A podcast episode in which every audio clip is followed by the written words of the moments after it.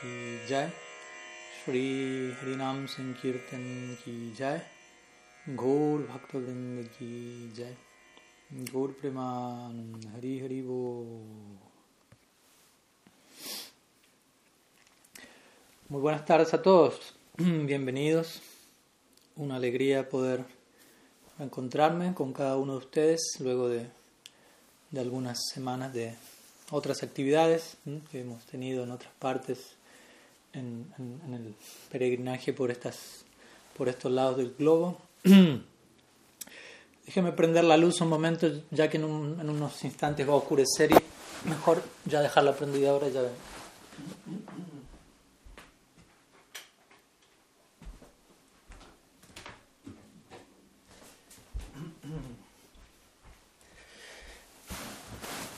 Bien.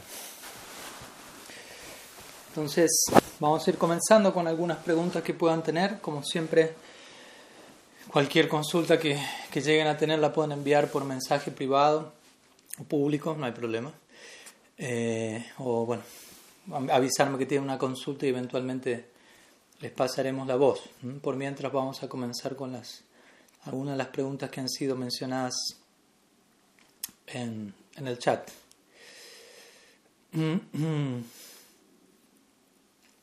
Primera pregunta de Pundarik Das. Dice así.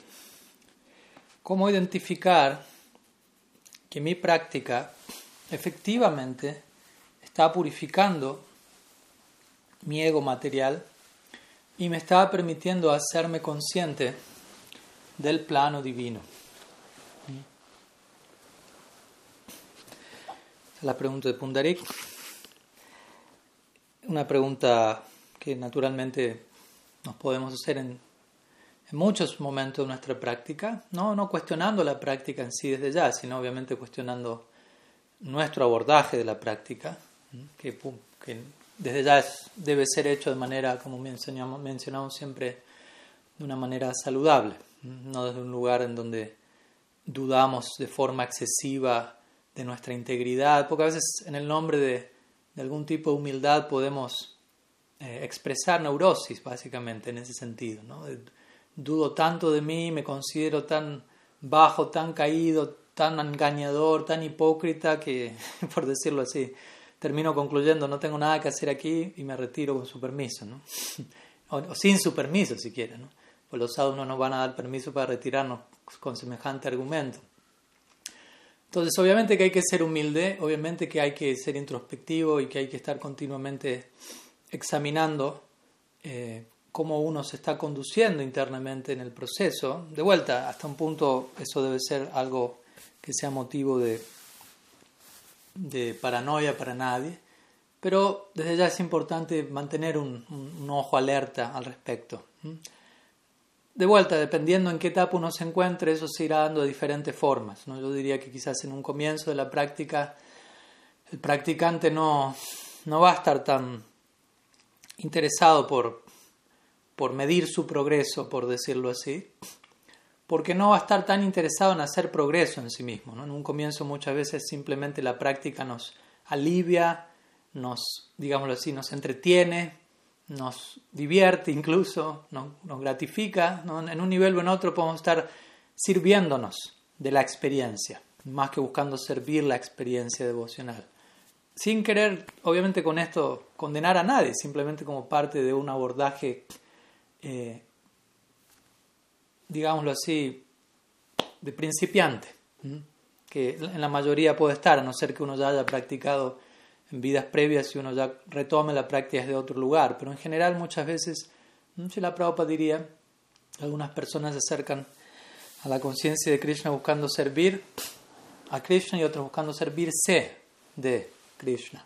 De vuelta, sin que haya una mala intención, sino simplemente que en un comienzo no podemos, no, todavía no logramos concebir la idea de servir a alguien y, nuestro ADN tiende siempre en la dirección de que todo se vuelque a nuestro servicio, porque es parte de, la, de los samskaras adquiridos por Nitya Bada Jiva, ¿no? por las almas condicionadas sin inicio, que básicamente han conocido únicamente lo que significa el plano de la explotación. Entonces es natural que de un día al otro mm, eh, todavía se mantenga en un nivel esa idea, no que de un día al otro no haya una transformación absoluta.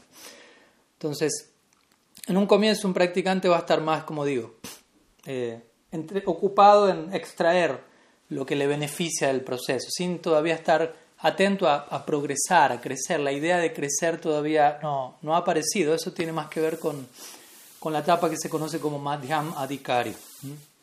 Cuando alguien es un Madhyam Adhikari, un practicante de grado intermedio, es donde uno comienza a preocuparse por su progreso, por hacer progreso. Cuando uno concibe la práctica en términos de progresar en la práctica. Como digo, en un comienzo uno no concibe la práctica en términos de desarrollarme, evolucionar, crecer en el marco de la práctica, sino que uno recibe cierta filosofía, ciertos ideales que generan cierto alivio, ciertas respuestas y uno puede quizás dormirse en los laureles, por decirlo así, ¿no? como acomodarse allí de una manera un tanto conformista e incluso pensar ya estoy salvado, tengo la filosofía más elevada y sutilmente estar alimentando otra forma de ego que quizás eh, previo a la práctica tenía estaba allí, pero tomaba otra forma. Entonces el hecho de que uno ya se pregunte, aunque uno quizás no sepa si está haciendo progreso o no, pero el hecho de que uno se pregunte si está haciendo progreso o no, ya es todo un síntoma eh, auspicioso, que uno de por sí se plantee esa pregunta. Eso demuestra un interés por querer saber dónde estoy parado, dónde debería estar parado, si es que no estoy donde debería, etc. Y antes de responder más puntualmente la pregunta, también debería decir que así como en el inicio no estamos demasiado preocupados por el concepto de progresar debido a, como digo, ciertos intereses o mentalidades como las que definí, luego en una etapa intermedia sí vamos a estar preocupados por progresar, en una etapa más avanzada y superlativa, en un punto, hasta un punto uno va a estar preocupado por hacer progreso. ¿En qué, a, qué, ¿A qué me refiero con esto? que no se malinterprete. Me refiero a que en ciertas etapas avanzadas uno también va a tener una realización muy profunda de, la, de, qué tan, de qué tan real, de qué tan impactante la gracia de Mahaprabhu, Sri de Krishna, Sri Guru, los Vaishnavas. Y uno va a desarrollar un profundo sentido de la esperanza. El, el horizonte se va a ampliar, es un lugar en donde uno ya va a sentir, estoy de vuelta Estoy de viaje en mi camino hacia el, no de vuelta, ¿no? no es que vinimos de ahí, una forma de decirlo, de vuelta a casa, en mi viaje hacia el hogar. Debido a la fuerza de la misericordia, aunque uno al mismo tiempo pueda sentirse el más bajo y el más caído en esas etapas tan avanzadas, al mismo tiempo uno va a estar teniendo una realización muy contundente del poder de la gracia. Entonces, eso va a terminar eh, superando todo lo demás y uno va a estar sumergido en una profunda oración, en un profundo anhelo en esa dirección y hasta un punto va a quedar tiempo para uno estar como tratando de determinar dónde me encuentro, estoy haciendo progreso, ¿no? Uno va a estar totalmente entregado a la gracia y con una plena convicción en ello, que de vuelta no es algo que uno puede imitar de la noche a la mañana. Entonces, para la mayoría de los sadhakas es recomendado uno poder sanamente comenzar a preguntarse, como aquí lo hace Pundarik, eh, cómo identificar si mi práctica está teniendo efecto. A este respecto, el, Srimad Bhagavatam, en el onceavo canto del Bhagavatam hay un, un famoso verso, uno de los tantos famosos versos del Bhagavatam, que generalmente es invocado a este respecto, que nos brinda una serie de, de, síntomas, si se quiere, que, van a, que nos van a permitir corroborar eh, si estamos progresando no en el sendero del bhakti. Entonces el, verso dice bhakti parishanubhavu viraktir yatra chaisa treika ekakalya prapadi manasya jatasnatasyus tusti pusti shud apayomu nugasham. Entonces allí se mencionan tres elementos y se establece una analogía al respecto. Se habla de bhakti, pareshanubhav, viraktir. Luego se dice tusti pusti shurapayo. Entonces se dice, la analogía es el alimento. De la misma manera en que una persona hambrienta ingiere alimento, tres cosas van a ocurrir en simultáneo en el acto de la ingesta. Por un lado, tushti, pushti, kshudapayu. Tushti significa ah, como deleite, satisfacción, uno va a encontrar un gusto, ¿no? uno le va a sentir gusto a la comida por ingerir el alimento. Primer síntoma de que estoy introduciendo el alimento. La idea de alimento en este caso se va a referir obviamente a, a bhakti, ¿no? el alimento del bhakti, llamémoslo así, la vitamina devocional. Entonces, tushti se refiere, hay un gusto, así como cuando yo pruebo algo, hay un gusto. Entonces, tratemos de trasladar todos estos ejemplos a el elemento del bhakti. Hay un gusto. En el alimento tiene un gusto. Siento un gusto. De la misma manera, tiene que haber un gusto por la práctica. En algún nivel. Hay niveles de gusto, obviamente. Pero algún gusto. Siento. Siento eso y obviamente que esté progresando en ello significa que cada vez siento un gusto mayor. En un nivel, de vuelta. Y como siempre digo, nunca, no nos debemos comparar con el día del día de ayer y el día de hoy, porque no vamos a sentir mucha diferencia pero tenemos que hacer una comparación un tanto a mayor largo plazo y ahí poder corroborar mm, si hay o no cambios. Y obviamente si no los hay, somos invitados a una profunda eh, introspección, oración, para ver qué podemos ajustar, porque el proceso funciona, como decimos siempre. Las escrituras dejan bien en claro un instante de asociación con los sadhus otorga toda perfección, media sílaba del santo nombre otorga toda perfección, y así, una dosis eh, microscópica de Bhakti tiene el potencial de cambiarlo todo. Entonces, lo que resta es analizar la naturaleza de nuestro abrazo, de cómo estamos abrazando esa, ese regalo que está llegando, cómo seguir refinando nuestro abrazo. Entonces, tushti significa gusto, satisfacción proveniente de un gusto. Luego, pushti.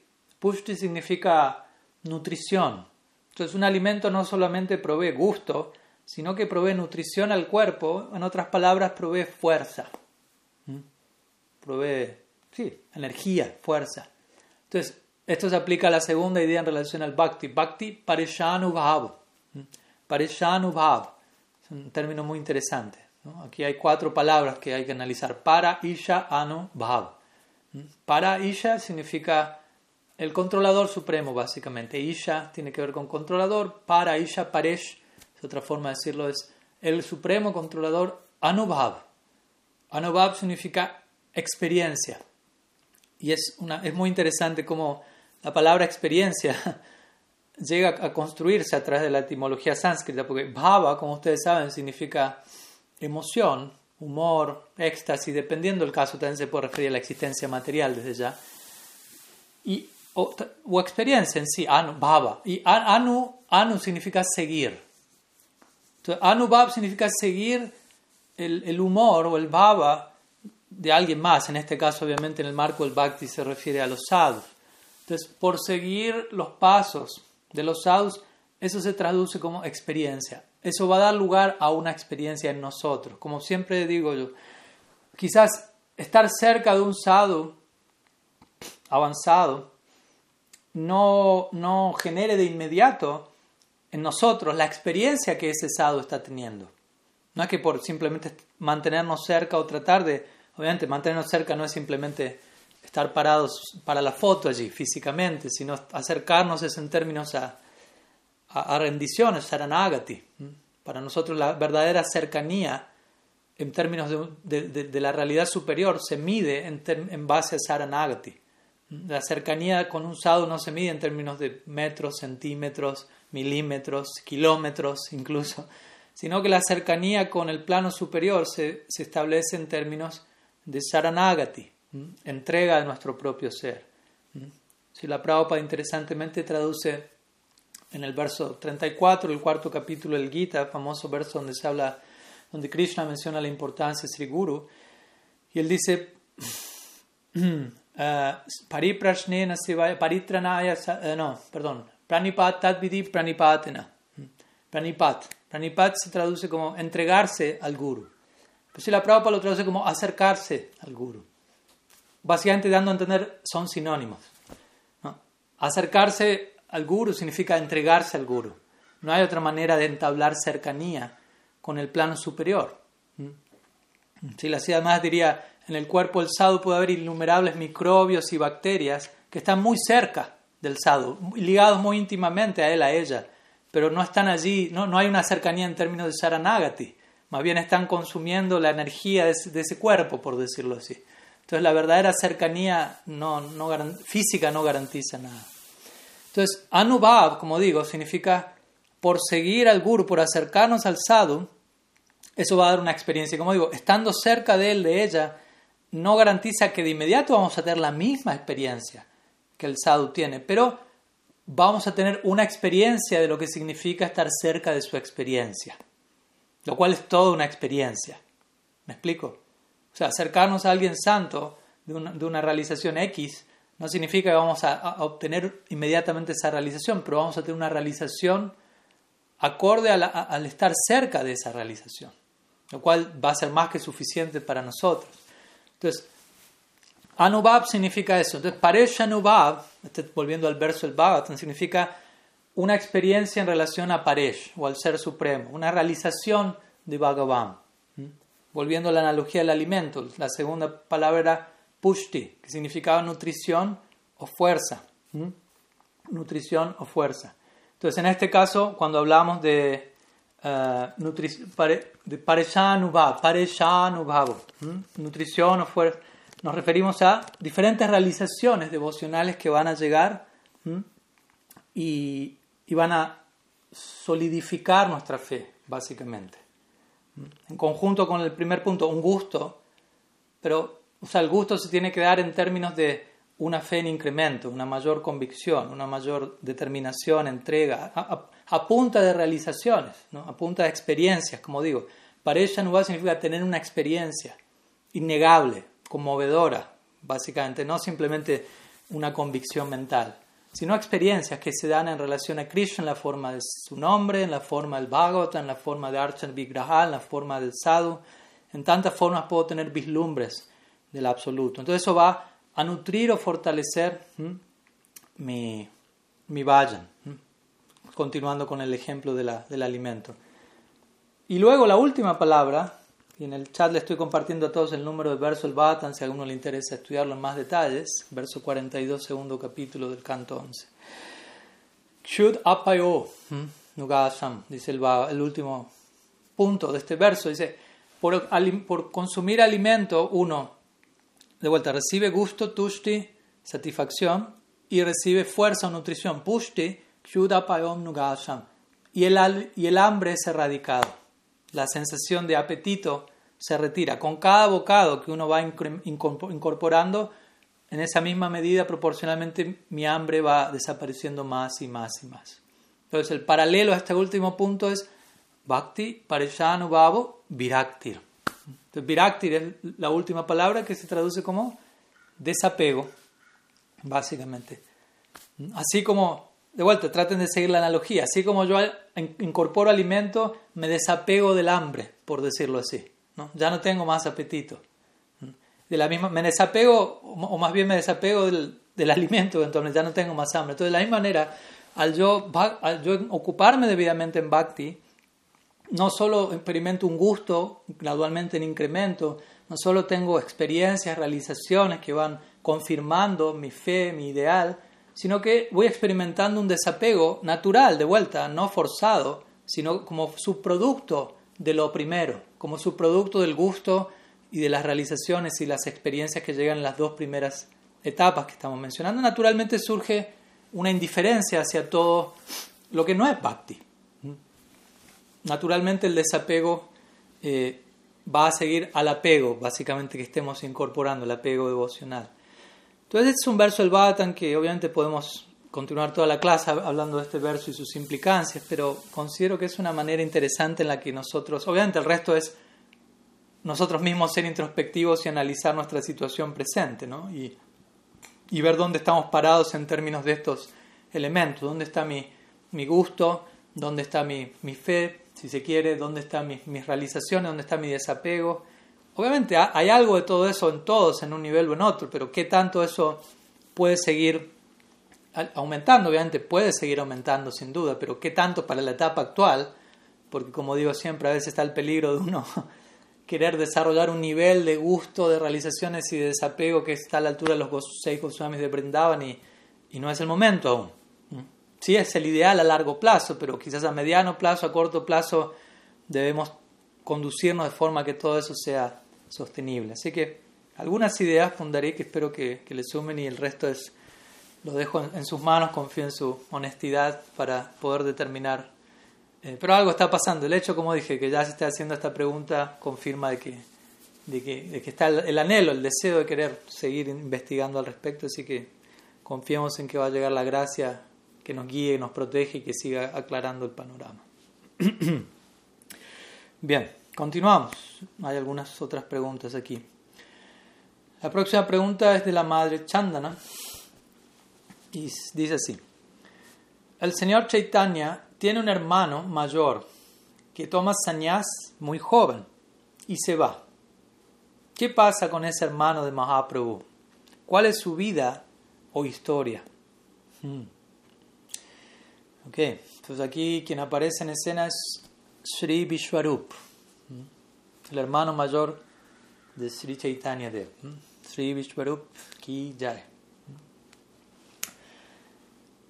Entonces, bueno, la pregunta tiene que ver un poco con qué se sabe de este hermano. Entonces, por empezar, poco y nada se sabe de Vishvarup, básicamente. Es una figura considerablemente enigmática dentro del lila, quien obviamente se lo describe como el hermano mayor de Sriman Mahaprabhu.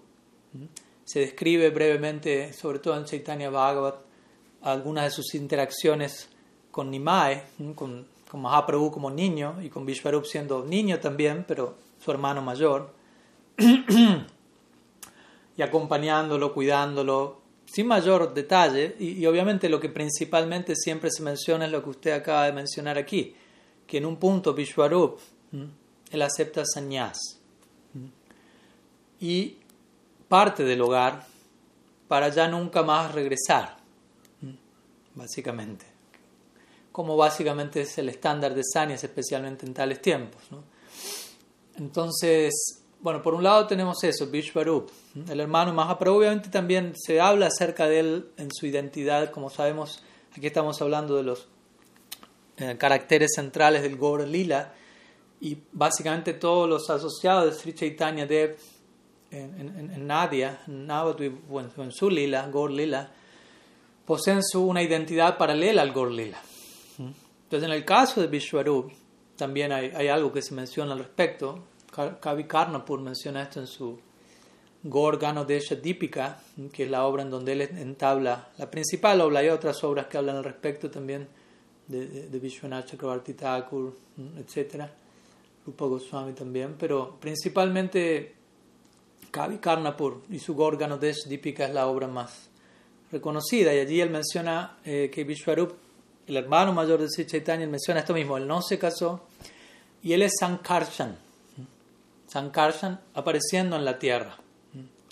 Sankarshan obviamente como sabemos es una de las manifestaciones del Chatur Vyuha, una de las, de, de las expansiones cuádruples de Bhagavan. Vasudev, Sankarshan, Pradyumna y Aniruddha.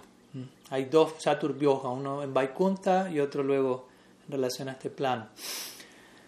Y Kavi Karnapur menciona entonces que Vishwarup es Sankarshan. Quien Sankarshan, interesantemente, es eh, una expansión de Balaram.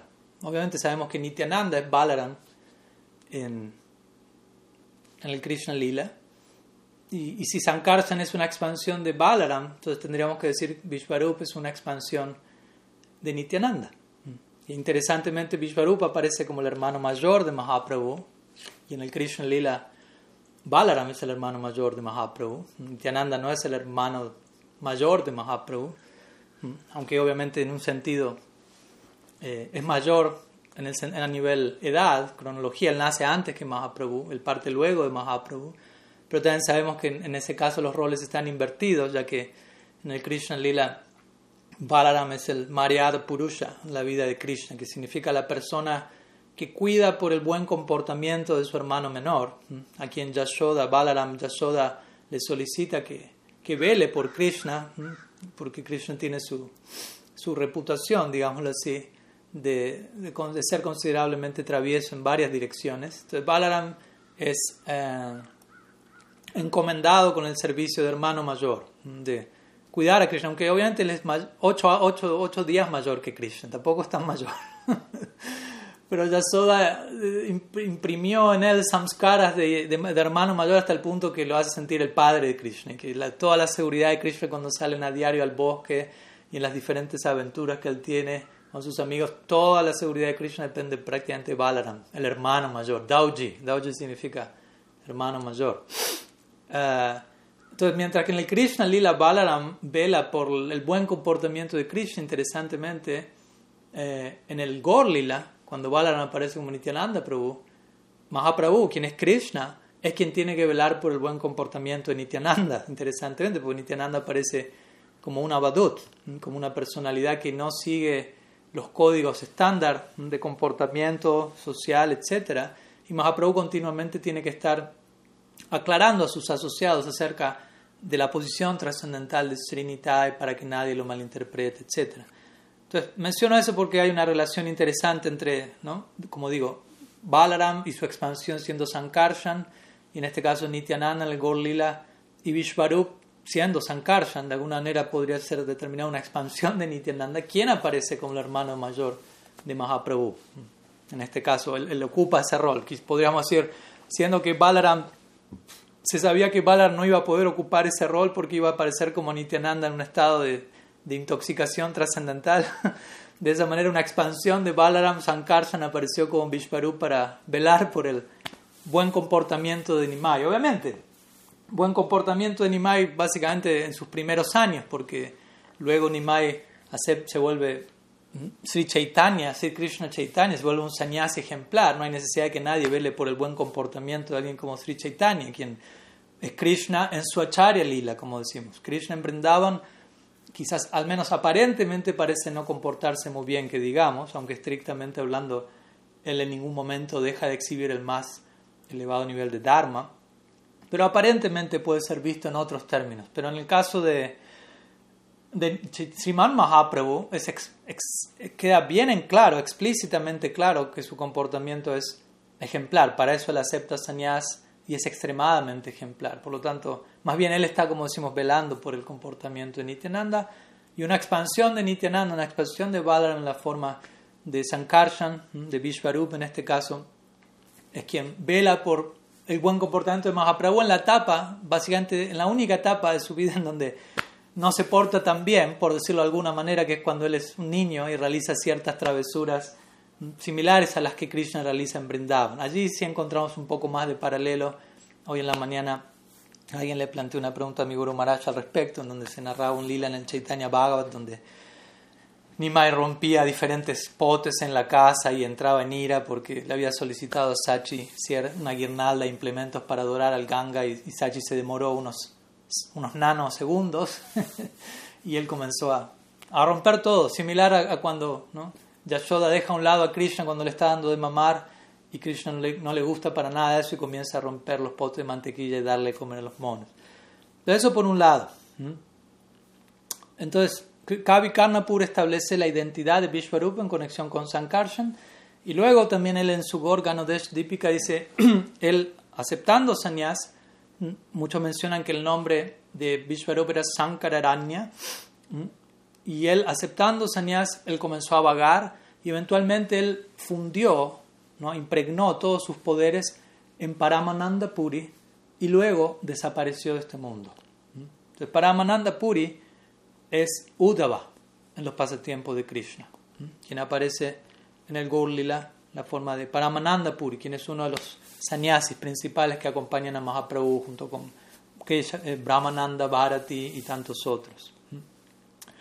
Entonces, hay varios pasatiempos ligados a todo esto, obviamente. Vishwarupa acepta sannyas, se dice que Advaita Charya, principalmente eh, con su prédica, le inspira en esa dirección y luego eventualmente cuando Nimai, antes de ser Mahaprabhu, comienza a asociarse con Advaita más y más, Sachi no gusta de eso, porque ella piensa, Advaita ya, por decirlo así, le lavó el cerebro a mi, a mi primer hijo para que acepte sannyas y lo que logró es eso, se fue de mi hogar, nunca más lo vi, y ahora Nimai se está asociando con, con Advaita. Entonces, no sé qué va a ocurrir. Bueno, hay todo un, un lila al respecto donde Sachi comete Vaishnava Parad dentro del marco del lila para con Advaita y Sri Chaitanya Dev se dice que él se niega a concederle bhakti a su madre, como si no lo tuviese, pero dentro del marco del lila, por la ofensa hacia Advaita, con eso queriendo instruir acerca de lo delicado de, de Vaishnava Parad, y hasta que ella no obtenga el perdón de Advaita Charya, ella no podría recibir Prem Bhakti, etc. Obviamente, de vuelta, son asociados eternos, es el, el, despliegue del lila en la tierra. Entonces, por un lado eso, por otro lado también Mahaprabhu, cuando él llega a Puri, ya habiendo aceptado sannyas, establece su cuartel general en Jagannath Puri, Nilachal.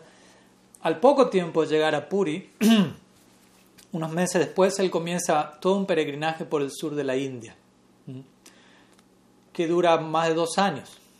Y, la razón central, como quizás sabemos, él primeramente dijo que quería peregrinar, que su deber como sannyasi era viajar, no estar en un mismo sitio fijo, pero sus asociados que estaban acompañándole en Puri, algunos de ellos, porque obviamente no todos habían ido allí, no estaban del todo convencidos por las razones que, que Sri Krishna Chaitanya estaba dando, ¿no? porque ellos seguían viéndolo a él como su nimai, por decirlo así, como su muchacho de aldea con quienes ellos estaban perdidamente enamorados en el buen sentido de la palabra, no estoy promoviendo acá Gornagar Bhav, ¿no? aquí no hay relación maduria con, conyugal con Mahaprabhu.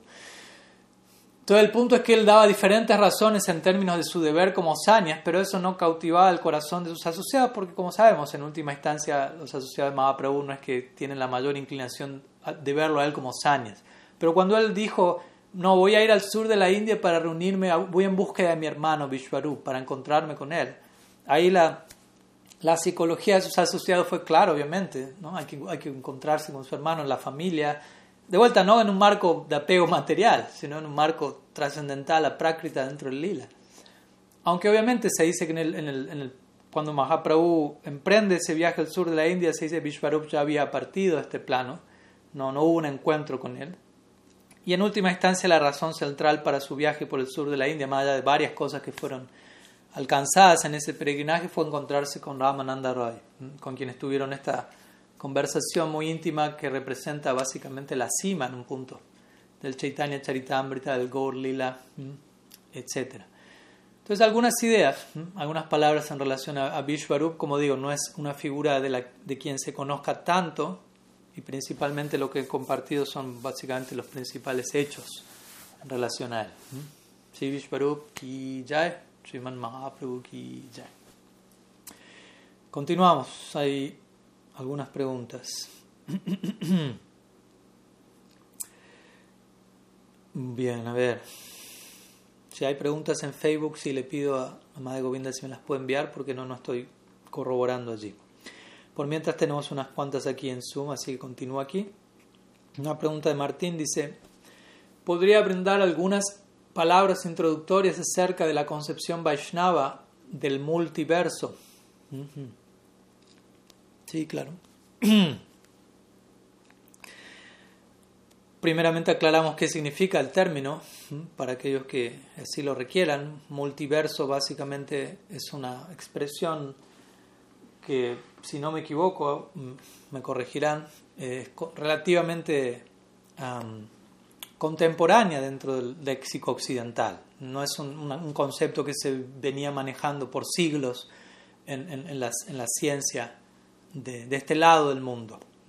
Y obviamente la idea de multiverso habla de una multiplicidad de universos, básicamente, no del hecho de que existe solamente un universo y que ese universo es obviamente el cual en el que nosotros nos encontramos, eh, sino que se concibe, se contempla la existencia de toda una serie, llamémosla así, de galaxias paralelas, siendo la nuestra una de tantas.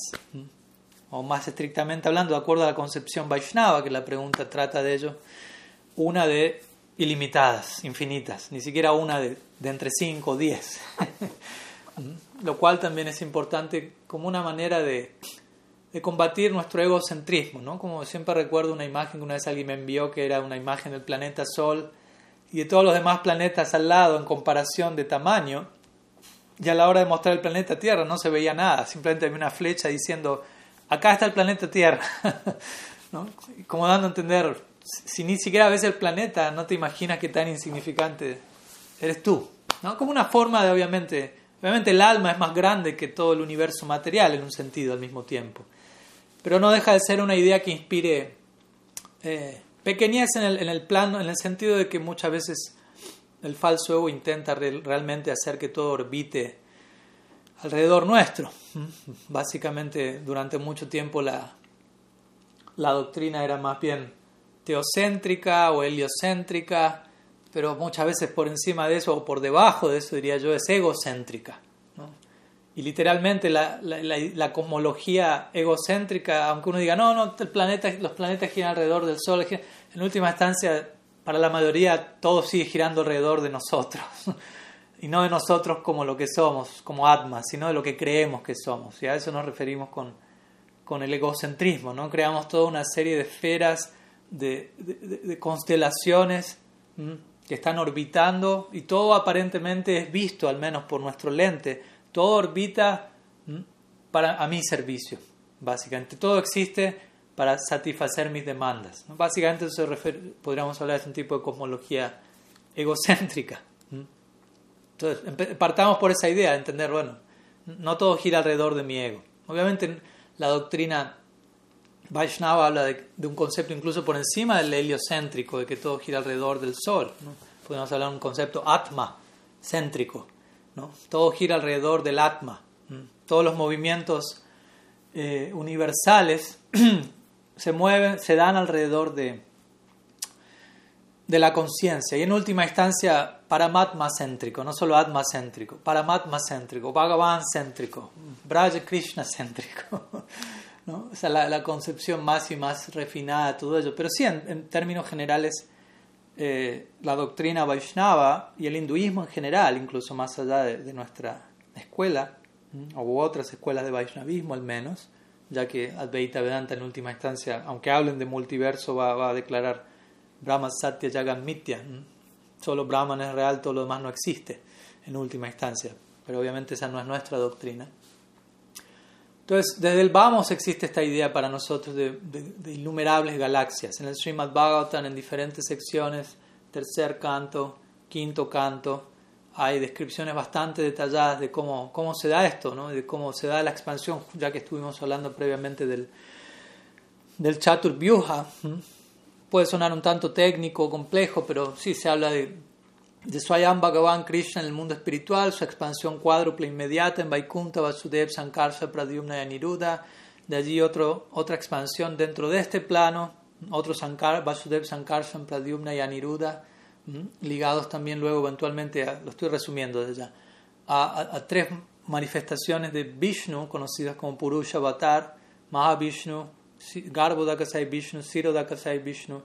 Entonces Mahavishnu es esa expansión de la expansión de la expansión de Bhagavan, a partir de quien todos los todo el multiverso, llamémoslo así, toda la expresión, la creación material se manifiesta una y otra vez, se, se, se, expande y se contrae, se expande y se contrae, generalmente descrita como la respiración de Vishnu, inhalación, exhalación, con cada exhalación, de manera figurativa, con cada exhalación diferentes universos aparecen, no solamente un universo, no diferentes planetas, diferentes universos, y él continuamente está respirando, por lo tanto continuamente están manifestándose e inmanifestándose con innumerables universos. Hasta un punto podemos acomodar eso allí, aquí, en nuestra cabeza.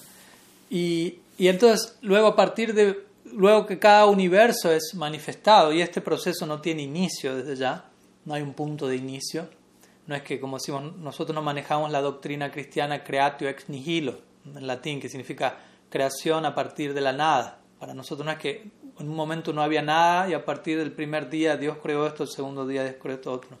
Dios existe eternamente junto con sus Shaktis y, la interacción entre ellos es sin inicio. Entonces, los diferentes universos son manifestados y luego, a partir de esa primera forma, de estas tres formas de Vishnu, una segunda forma entra en cada universo como Garbo Dakasai Vishnu. Y luego una tercera forma, como Siro Dakasai Vishnu, entra en cada átomo y en cada corazón, de forma localizada en cada atma, que habita ese universo en particular. Pero desde el vamos se, se maneja esta doctrina de innumerables universos. Está la famosa historia de Brahma. Se habla de Brahma como el arquitecto del universo. Pero vuelta, sabiendo que hay innumerables universos, naturalmente sigue la idea que hay innumerables Brahmas. Entonces se cuenta en una ocasión Brahma va donde Vishnu, ¿no? busca tener darshan, audiencia de Bhagavan, y él, él, él, se presenta básicamente y le preguntan, sí, ¿quién es usted básicamente? Y él dice Brahma. Entonces le preguntan, ¿cuál? ¿Qué Brahma? Y allí es donde Brahma dice, ¿cómo que Brahma? Brahma. Para su experiencia, él, él era Brahma. No, tenía una experiencia de multiverso, tenía una experiencia de universo. Solo hay uno y yo soy el arquitecto de ese universo. Yo ocupo el puesto último, más elevado materialmente hablando. Brahma ocupa el, asiento más excelso materialmente hablando, aunque al mismo tiempo Krishna en el Gita dice a Brahma Bhuvanaloka. Purana Arjuna, Desde el puesto de Brahma hasta el más bajo de todos, todos son lugares de nacimiento repetido y muerte en este plano. Pero el que llega a mí no regresa aquí. Entonces Brahma pregunta, ¿cómo que Brahma? Brahma. Brahma, el, Brahma de nuestro universo está hablando, que se dice que es un Brahma de cuatro cabezas. Entonces dice el Brahma, el Brahma, Brahma, yo, el Brahma de cuatro cabezas. Y ahí como que se abre una, una puerta en Vaikunta, por decirlo así, y, y, Brahma recibe un darshan de todo tras un desfile de otros Brahmas que tenían muchas más cabezas que él, lo cual implica mayor capacidad, mayor pensamiento. Ocho cabezas, 108 cabezas, 16.108 cabezas.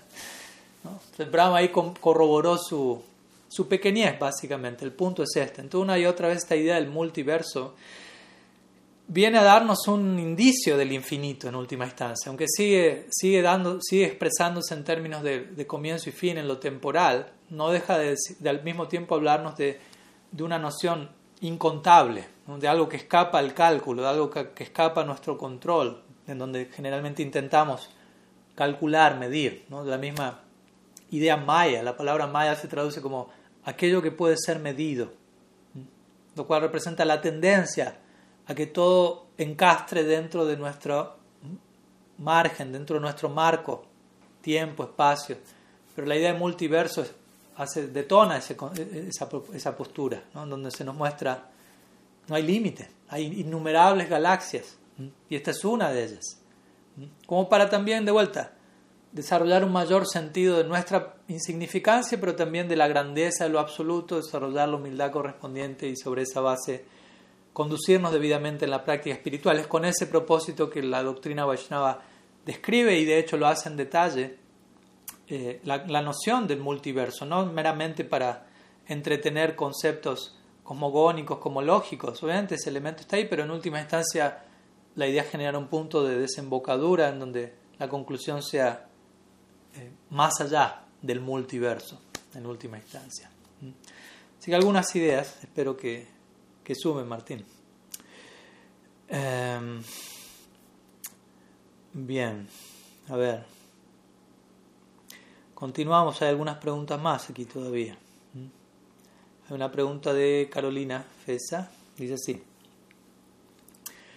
En una de las clases pasadas de la serie de las oraciones de Bhagavan a sus devotos, por las dudas aclaro, esta fue una serie al inglés que estuvimos dictando los últimos, los dos fines de semana pasados, Usted contó haber escuchado a Srila Tripurari Maharaj en una de sus conferencias hablar acerca de lo que Srila Rupa Goswami en el Bhakti Rasamrita Sindhu expone como un tipo de rati, más específicamente amor entre amigos, o también las relaciones entre devotos.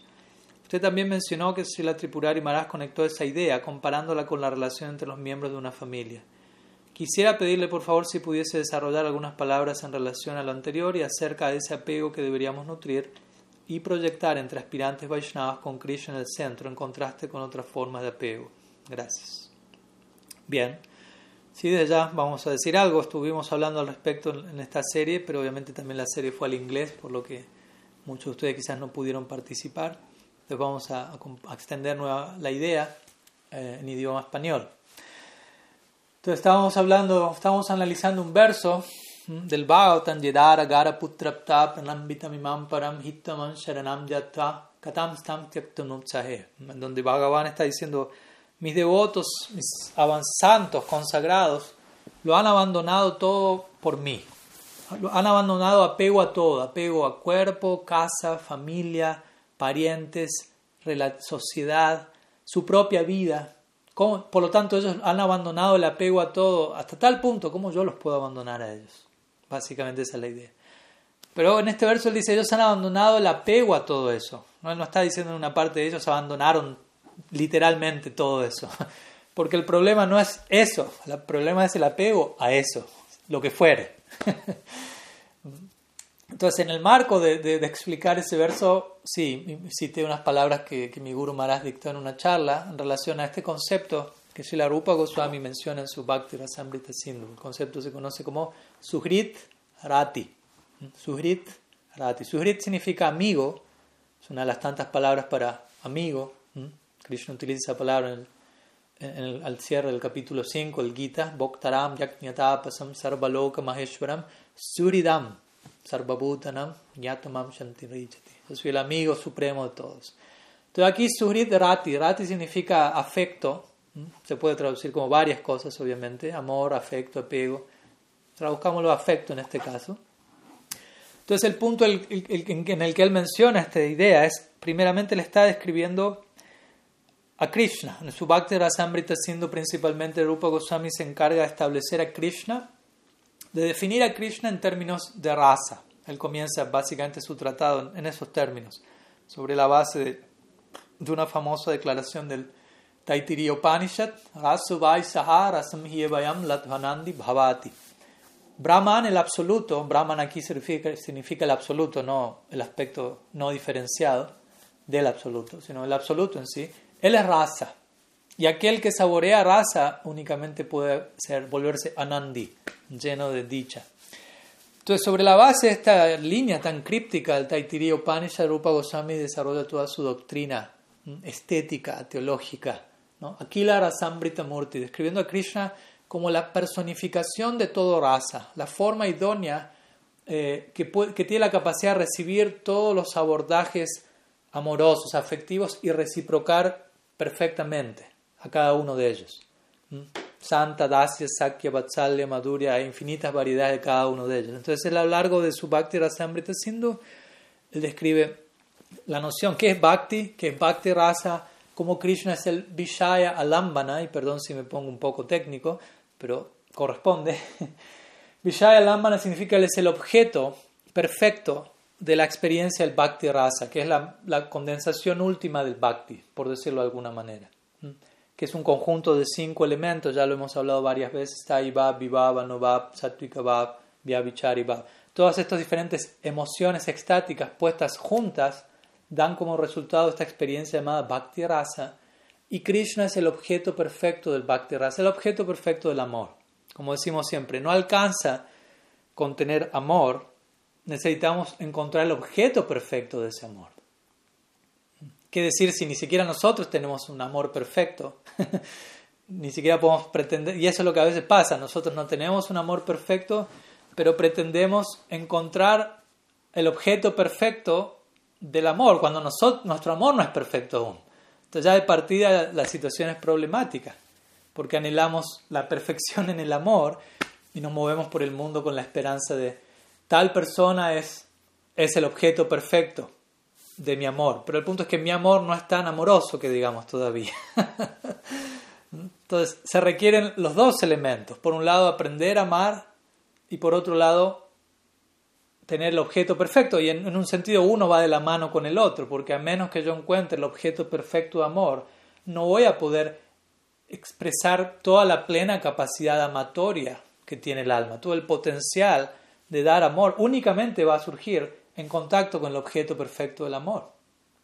Uno y el otro son interdependientes, básicamente. Entonces, si la Rupa Goswami trata de establecer esta idea, Krishna es ese objeto perfecto de amor, y hay diferentes tipos de amor perfectos que pueden ser dirigidos a él, que él va a recibir y en relación a los cuales él va a reciprocar. Como sabemos, relación paternal, fraternal, romántica, de servidumbre, etc. No vamos a entrar en esa dirección porque la pregunta va para otro lado. Pero dicho eso, la Rupa Goswami dice, bueno, pero alguien puede preguntarse, ok, Krishna es el objeto perfecto de esos diferentes tipos de relación, Santa, Dasya, Sakya, Vatsalya, Madhuri. ¿Y cuál es el tipo de relación que uno tiene con otros devotos? Porque no es que uno en última instancia se va a estar relacionando solo con Krishna en un tipo de amor y, no se va a estar relacionando con nadie más. No es así. Uno va a estar de hecho sirviendo a Krishna a través de otros devotos. Generalmente la noción no es que yo voy a estar sirviendo a Krishna sin escalas, sin intermediarios, solo él y yo, por decirlo así, en la eternidad. No, vamos a estar rodeados de innumerables asociados, devotos, a través de quienes nuestro servicio va a ser debidamente ofrecido a Bhagavan. Entonces el punto es, ¿y cuál es la relación con esos devotos? ¿Cómo definirla? Entonces Rupa Goswami utiliza allí el término Sugrit Rati, Sugrit Rati, que significa afecto entre amigos. En otras palabras, el amor que... O sea, pero él primeramente define el amor por Krishna, dando a entender, yo tengo un tipo de afecto por Krishna y la relación de amistad, el afecto amistoso que yo tenga con otros devotos, va a darse de tal, va a ser tal, va a darse de tal forma que va a estar continuamente nutriendo mi, sentimiento hacia Krishna. ¿Mm? Y obviamente podríamos decir que al mismo tiempo eso va a nutrir la relación con, con esos amigos, digámoslo así. ¿Mm? Entonces el punto es la amistad, el afecto que uno vaya a tener, tal como Rupa Goswami lo describe, debe darse de tal forma que eso esté nutriendo nuestro interés central, nuestro interés común, que es Krishna en el centro. Entonces mi Guru Maharaj, partiendo de esa idea, Rupa Goswami extendió esa noción hacia lo que es no necesariamente nuestra situación eterna en el mundo espiritual, sino nuestra situación inmediata, actual, aquí, en relación a otros devotos. ¿no? O él estaba hablando eso en, términos de, describir el rol de la familia en, la vida de un devoto. ¿no? Hoy, hoy, también en la mañana él conversó un poco al cierre de su charla al respecto. ¿no? Alguien puede estar casado en una familia Vaishnava, por dar un ejemplo, obviamente hay miles de posibilidades, pero un ejemplo. Entonces la esposa de alguien, la esposa de uno, los hijos de uno, o el esposo de uno, lo que fuere, todos ellos deben ser vistos en estos términos, en términos de rati. Yo tengo un vínculo de afecto con todos ellos, pero ese afecto idealmente no debería ser independiente de mi afecto hacia Krishna, del proyecto afectuoso, amoroso que estoy desarrollando hacia Krishna. Yo debería relacionarme con mi esposa, mi esposo, mis hijos, de tal manera que eso esté nutriendo en mí y en la otra persona nuestro acercamiento a Bhagavan. Si eso no está ocurriendo, ahí es donde estas relaciones se vuelven un obstáculo, no por la relación en sí, sino por, por cómo la estamos entendiendo y abordando, y ahí es donde encontramos tantas citas en las escrituras eh, hablando de la familia como un pozo oscuro y cosas por el estilo. No es que la familia en sí es un pozo oscuro, pero tiene el potencial de serlo si uno eh, contempla la familia o cualquier relación, cualquier situación, de una manera que no acerque hacia el absoluto. Entonces, de vuelta, esto va más allá de no tener una familia, pues en mi caso personal no es que estoy casado ni tengo hijos, pero igual me, me vinculo con todos ustedes, por decirlo así. ¿no? Tengo asociación con los Vaishnavas y, y hay un tipo de relación entre nosotros, hay un, un ida y vuelta, hay una reciprocidad. Entonces, ¿Cuál es la, cuál es la moneda, por decirlo así, que, con la que estamos manejando nuestro vínculo? Es en términos de nutrir nuestra afinidad hacia Krishna, básicamente, en última instancia. No es asociarnos de tal manera que nos alejamos de Krishna, que nos distraemos de Krishna, porque eso puede pasar. En el nombre del sadhu sangha, lamentablemente, puede pasar. En el nombre de reunirme con otros devotos, de vuelta, y volvemos a la primera pregunta, ahí tengo que poner el, Bhakti Parishanu Bhava Virakti, el termómetro. A ver, ¿qué tanto esta asociación está incrementando mi gusto, mi experiencia devocional, mi gusto devocional, mis realizaciones, mi desapego? Porque si en el nombre del Sadhu Sangha está pasando todo lo contrario, no es muy Sadhu Sangha que digamos. Entonces, el punto es ese, ¿no? Necesitamos apegarnos a los devotos, pero el apego al devoto, a un devoto, a un Vaishnava, a una Vaishnavi, no es en términos eh, a la persona en sí individualmente y apegado de manera individual para mí como un objeto de mi apego, sino apego en el sentido a, que a través de ese apego yo me puedo apegar más a Krishna. O sea, si eso no está pasando, mi apego no es legal, básicamente. Si yo me apego a alguien y ese apego promueve un mayor apego a Krishna, entonces ese apego, ese es el apego del que estamos hablando. Y el cual es necesario, es promovido por nuestros acharyas. No estamos en contra del apego. Pero si al apegarme a alguien o a algo, el termómetro marca que no está incrementando mi apego a Krishna, todo eso no es sadhusanga, eso no es algo saludable, al menos para nosotros que buscamos, entendemos que, deseamos ese incrementar nuestro apego hacia, Bhagavan. Entonces es el punto, ¿no? Debemos tratar de, asociar, y por eso, para eso también cuando hablamos de asociación, Rupa Goswami dice, uh, nuestro sadhusanga debe darse con personas de una mentalidad similar, en otras palabras, con quienes compartimos un ideal en común y en detalle, personas afectuosas y personas afectuosas, estamos hablando de eso aquí también, ¿no? Afecto, rati, y personas con avance. Entonces, en ese tipo de marco, naturalmente todas estas cosas se van a ir dando naturalmente. Bueno, algunas ideas, como digo, podemos continuar, pero quedan algunas preguntas todavía por aquí, así que continúa. Mm, una pregunta de Braja Hari. Dice, respecto al nombre de Srila Bhaktivedanta Tripurari Maharaj, ¿hay algún significado de la palabra Tripurari que pueda compartir, por favor? Bueno, el nombre Tripurari es el nombre de iniciación que Srila Prabhupada le concedió a mi Guru Maharaj originalmente. Tripurari Das, obviamente, inicialmente no recibió sannyas, primero recibió Harinam, luego Diksha y, eventualmente la orden de renuncia. Y el primer nombre que él recibió fue Tripurari Das y Srila Prabhupada acostumbraba, a, diferencia de la mayoría de los eh, Gaudiya Vaishnavas que descienden de Prabhupada Bhaktisiddhanta, que es donde principalmente se otorga la orden de vida de sannyas, Prabhupada acostumbraba a mantener el nombre de sus discípulos a la hora de darles sannyas eventualmente. Entonces, si alguien era iniciado como Tripurari Das, eventualmente se volvía Tripurari Swami, y así sucesivamente. Vemos que generalmente en las demás escuelas, si alguien recibe un nombre de iniciación, a la hora de recibir sannyas recibe otro nombre con un título, etcétera, Bhakti, tanto, Bhakti Pranaya Maharaj, por ejemplo. ¿no? ninguna de esas palabras fue mi nombre de iniciación al, al, comienzo, etcétera. Pero bueno, el punto es que el nombre Tripurari es un nombre de Mahadev, de Shiva. Y se refiere a una sección del décimo canto en el Srimad Bhagavatam, no recuerdo exactamente el capítulo ahora, pero es fácil de, de encontrar, en donde Shiva está batallando a un demonio llamado Maya Danava, que aparece bastante usualmente en, los escritos védicos, que es como un, ilusionista, digámoslo así. Maya, la palabra lo dice Maya Danava. Danava es como demonio.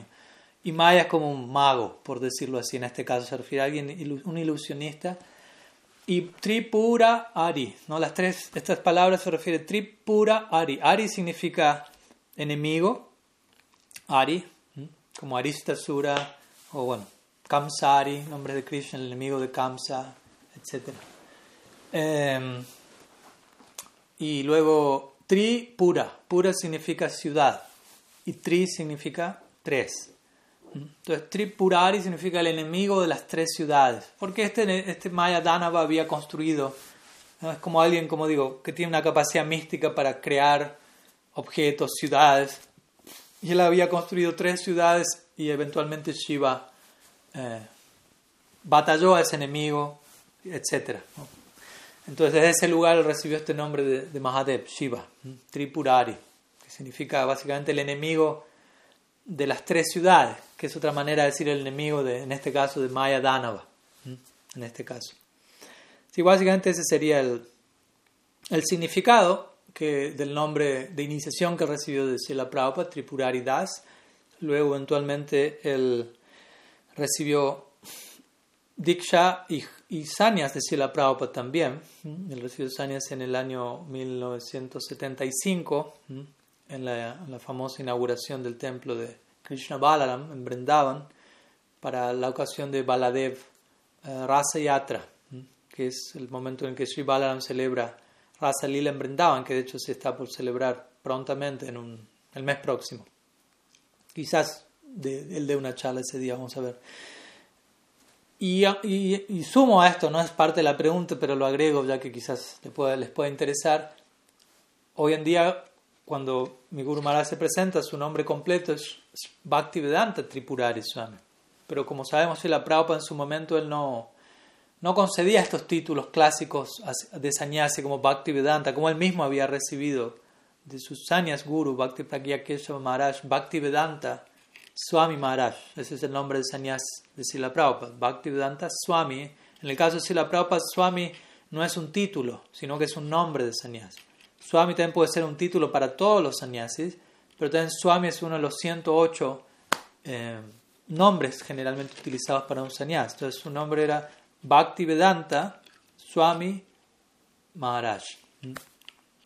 Y obviamente sus discípulos afectuosamente lo llaman Sila Prabhupada, que es una manera más genérica de dirigirse al guru. ¿no? Prabhupada Bhaktisiddhanta también él es llamado Srila Prabhupada y uno tranquilamente podría llamar a su guru Srila Prabhupada. No debería haber conflicto al respecto. Significa aquel, a, quien, a cuyos pies todos los prabhus o grandes maestros también se reúnen, maestro de maestros, algo así. Y él recibió el título, él no recibió de vuelta el título Bhaktivedanta, simplemente Tripurari Swami, de parte de Srila Prabhupada, obviamente, lo cual no es poco.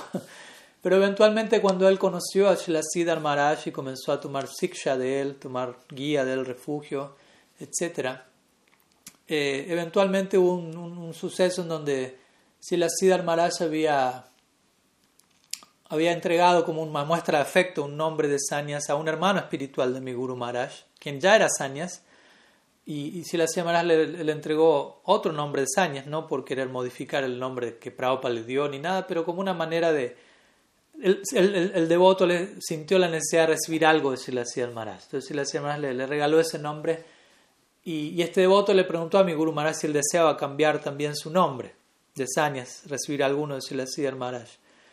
Pero mi Guru Maharaj prefirió no quedarse con el nombre de, que Prabhupada le había dado, ¿no? Tripurari, Swami en este caso. Pero en un, en un momento de esos intercambios, hablando con Siddhar Maharaj, eh, este hermano espiritual de mi Guru Maharaj, se, se refirió a él, a mi Maharaj, antes hacía Maharaj como eh, sí, Bhaktivedanta Tripurari Maharaj, o algo por el estilo. ¿no?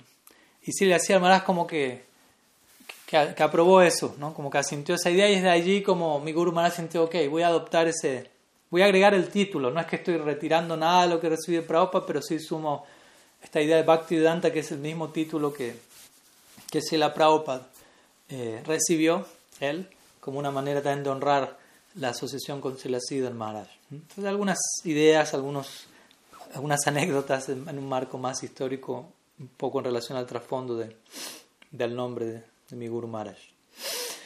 Bien, queda una pregunta aquí, si no me equivoco, una enviada por Facebook que me han compartido aquí de la madre Lila Mohini. Bueno, son dos preguntas, así que yo creo que vamos a abordarlas y con eso vamos a estar dando cierre al, al encuentro de hoy, ya que para el momento de terminar esa respuesta ya habrá pasado casi una hora y media. Entonces, la primera pregunta de Lila Mohini dice, ¿qué es Diksha? ¿Por qué es importante? Bueno, leo las dos preguntas, pues están ligadas. La segunda pregunta dice, ¿qué relación tiene Diksha con el Gayatri Mantra? Entonces, Diksha, técnicamente hablando, significa iniciación iniciación. Ah, por momentos en Occidente se ha, se utilizado cierta terminología como primera iniciación y segunda iniciación, y a veces se habla del sanya como tercera iniciación, pero técnicamente hablando esas expresiones no se encuentran en ninguna parte de las escrituras. Y, el concepto de iniciación propiamente dicho se, se, se, limita, si se quiere, o se conecta a la idea de diksha. Harinam se, menciona en las escrituras que es independiente de Diksha. ¿no? O sea, uno puede recibir Harinam, o uno puede cantar Harinam, sin, o sea, como de hecho la mayoría de nosotros lo hemos hecho durante un buen tiempo, pero eventualmente llega un punto en donde también uno puede recibir Harinam de Sri Guru, como una manera de recibir las bendiciones, como mi Guru más lo diría, para cantar Harinam desde un lugar mucho más comprometido, conectado, enfocado, educado, con una base, con una guía, con un refugio. En un comienzo quizás uno cantaba Harinam de manera un tanto más eh, genérica, ¿no? sin criticar esa etapa, naturalmente, pero y, esa etapa, ese tipo de canto, yo diría, nos lleva, eventualmente nos purifica y nos concede una gracia tal en donde terminamos llegando a los pies de Sri Guru y recibiendo nuevamente Harinam, o sea, nuevamente me refiero, ya lo estábamos cantando, pero recibirlo de labios de, de Sri Guru y en el marco de un compromiso de servicio con él, con ella. Aunque técnicamente eso no es definido como una iniciación, sino se conoce como Harinam. Harinam significa el nombre de Hari. Entonces Sri Guru entrega el nombre de Hari, concede un tipo de bendición en particular, ciertos bhakti samskaras que, que son entregados en el momento que él o ella imparte el sonido. Y dentro de algunas líneas, como la nuestra, no necesariamente es el caso en todas las escuelas Vaishnavas, también uno recibe un nombre eh, espiritual, que en otros casos a veces ha recibido en el momento de Diksha. Como digo, hay diferentes estándares en, diferentes líneas, no es algo para enloquecer o pensar cuál es el correcto, cuál no lo es, son detalles. Y uno se compromete a ciertos principios que de vuelta en cada línea es diferente. La Prabhupada estableció cuatro principios regulativos más propios de la forma humana de vida, en verdad, un estándar sátvico de existencia basado en el Bhagavatam, los cuatro pilares del Dharma, y solicitó a sus discípulos cantar 16 rondas, pero de vuelta hay, hay, variantes, diferentes acharyas van a solicitar diferentes estándares, dependiendo la situación, la capacidad de cada discípulo, el humor particular del acharya. Entonces, por un lado, Harinam tiene que ver con eso, Sri, Sri Nam llegando a nuestra vida de una manera más específica a través de Sri Guru. Y Diksha significa iniciación. Diksha significa recibo Diksha mantras, lo que a veces uno llama el Gayatri, que técnicamente hablando hasta un punto es correcta esa expresión, porque Gayatri se refiere a una métrica en particular conocida como Gayatri. No hay solamente un Gayatri, aunque generalmente cuando se habla de Gayatri, popularmente la idea que la mayoría tiene es Brahma Gayatri, Om Bhuvasva, Tatsavitur Varenyam, etc. Pero no es el, único Gayatri, hay miles de Gayatri, Surya Gayatri, Ganesh Gayatri, Sarasvati Gayatri, Gayatri para todos lados. En nuestra escuela hay, cantamos diversos Gayatri, Guru Gayatri, Gor Gayatri, Brahma Gayatri, que a veces es ligado al, a este Gayatri popularmente conocido, Kam Gayatri. Entonces Gayatri se refiere a una métrica en particular, pero el punto es que nuestros Diksha mantras, los mantras recibidos en Diksha, no solamente son Gayatris, también recibimos otras líneas que son mantras, son llamados como mantras, no Gayatri. Guru mantra, Gopal mantra, Gor mantra, y cada uno de ellos acompañado con un Gayatri correspondiente. Guru mantra, Guru Gayatri, Gor mantra, Gor Gayatri, Gopal mantra, Kam Gayatri. Y en adición a veces se entrega como digo, este Brahma Gayatri, algún otro mantra si uno acepta orden de renuncia, diferentes, como digo, ajustes pueden haber allí. El mantra central es el Gopal Mantra en nuestra Sampradaya. Entonces, Diksha es desde ya importante, si la Jiva Goswami menciona en su Bhakti Sandarbha, Divya Tato Jayat, la importancia de Diksha como el momento en el que el Guru imparte divya gyan o conocimiento revelado al discípulo en la forma de imparte los mantras. En estos mantras que se imparten, por ejemplo, en nuestra escuela, son mantras que personifican a Sri Guru, a Sri Gaura, a Sri Radha y Krishna. Entonces, a través de la recitación de esos mantras, nosotros desarrollamos nuestra relación con cada uno de ellos. Y ese tipo de meditación, a su vez, cualifica o ayuda a profundizar en nuestro canto de Srinam. La idea es que uno esté nutriendo al otro. En un sentido, Srinam es todopoderoso, supremamente independiente y puede tranquilamente llevarnos a la meta última de la vida, pero también hasta qué punto tenemos nosotros eh, la capacidad de extraer ese beneficio y de tomar ventaja de ese empoderamiento. Entonces, los Diksha mantras también vienen en complemento a nuestro canto de Srinam y a través de los Diksha mantras uno se puede ocupar en Archana, por ejemplo. Uno, comienza a adorar la forma, de comienza a adorar Sri Murti, que sin Diksha mantras uno generalmente, tradicionalmente no lo hace, porque para uno adorar a la deidad, uno lo adora a través de invocar diferentes mula mantras y este mantra, y todos esos mantras son entregados generalmente en Diksha. Generalmente también Diksha, como digo, es una manera de oficializar aún más el, vínculo con Sri Guru. Uno en un comienzo, de vuelta, en nuestra escuela puede recibir Harinam, y generalmente luego de uno haber recibido Harinam, o sea, previo a recibir Harinam, generalmente se recomienda que haya un periodo en donde el guru y sisya, ¿no? el maestro y el estudiante, se conocen mutuamente. Tradicionalmente esto tomaba la forma de vivir en el gurukul. El, el aspirante vivía en, en, el ashram del guru durante un año conviviendo, lo cual permitía a ambas partes conocerse y ver qué tanto realmente deseaban seguirse conociendo, por decirlo así, deseaban entablar un vínculo, un compromiso de por vida y eterno. Entonces no es un chiste el punto es. Y se requiere que ambas partes sean puestos a prueba en el buen sentido de la palabra, como cualquier relación, para no precipitarnos y para que se tomen los pasos correctos. Entonces, antes de...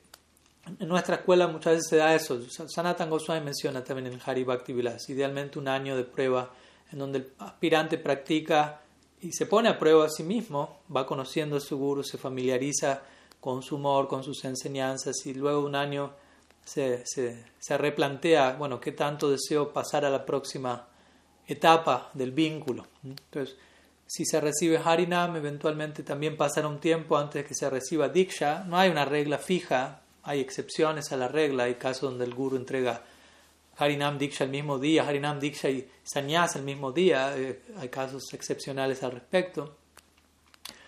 Y, el, Diksha representa, como digo, ¿no? el discípulo ha tomado en serio su compromiso y naturalmente Diksha básicamente representa la iniciación oficialmente hablando, dentro de nuestro concepto Gaudiya, eh, en donde uno oficialmente acepta al Sri Guru, hay un intercambio, hay mantras, como digo, y parte de esos mantras es Guru Mantra y Guru Gayatri, en donde uno como aspirante comienza a a identificarse aún más con la relación con Guru, a proyectar un vínculo de servicio hacia él, hacia ella, por la eternidad, etc. Entonces, desde ya es algo, es algo muy importante. No es el momento oficial, si se quiere, en donde uno se entrega al maestro espiritual. Obviamente, la entrega es un proceso, no acontece de un momento al otro, pero comienza en algún momento. Así como dos personas se casan, y no quiere decir que que eso ya lo es todo, ¿no? eso es un punto, un punto de inicio, aunque ya se conocieron durante un tiempo para llegar a ese punto, pero luego de ese punto continúa otra serie de capítulos, pero ese punto también es crucial e importante para lo que venga luego y como un desarrollo natural de lo que vino antes. Entonces Diksha también representa ese momento oficial en donde también uno recibe de Sri Guru, como digo, diferentes bhakti samskaras, sonido divino, sadhaka deja, tantos ingredientes que, continúan conformando nuestra identidad devocional, más y más. Y de vuelta, eso es algo que hay que mantenerlo y cuidarlo a diario a través de nuestra práctica. Por eso, obviamente, Diksha es importante, pero también es importante cantar a diario los Diksha mantras, porque en gran parte Diksha tiene que ver con eso. No tiene mucho sentido yo haya recibido Diksha, que en gran parte recibir Diksha es recibir todos estos sonidos divinos y yo descuidar y desatender esos sonidos, ¿no? Hasta qué punto recibí Diksha y hasta qué punto lo, estoy, lo sigo recibiendo, ¿no? Por decirlo de alguna manera. Diksha Kale Bhaktakare Atma Samarpana, dice el Chaitanya Charitamrita. Diksha, obviamente, más allá de ser un momento histórico en nuestro timeline, es un proceso que se termina de desarrollar cuando uno hace de su propio ser una ofrenda completa a Bhagavan.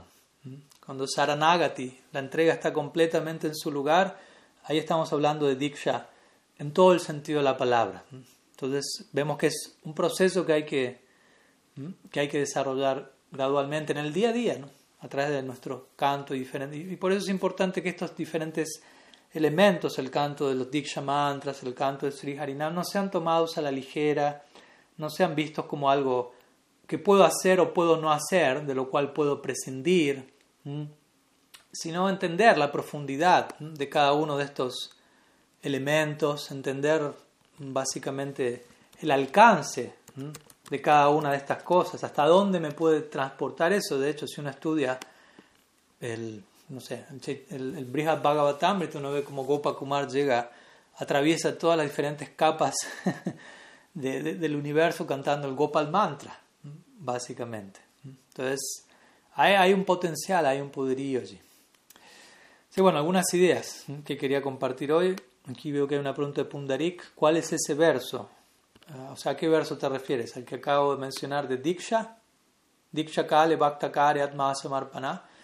Ese verso se encuentra en el Chaitanya Charitamrita eh, Antialila, sí, Antialila, capítulo 4, 192. Vamos a ponerlo así por las dudas, pero, pero sí. 3, 4, 190. 3 significa Antialila, obviamente. Bueno, entonces, un gusto poder haber compartido con todos ustedes nuevamente luego de, de algunas semanas de separación. Chila Gurudev ki jai, Shriman Mahaprabhu ki jai, Shri Harinam Sankirtan ki jai, Gaur Bhakta Vrind ki jai, Gaur Premananda Haribo.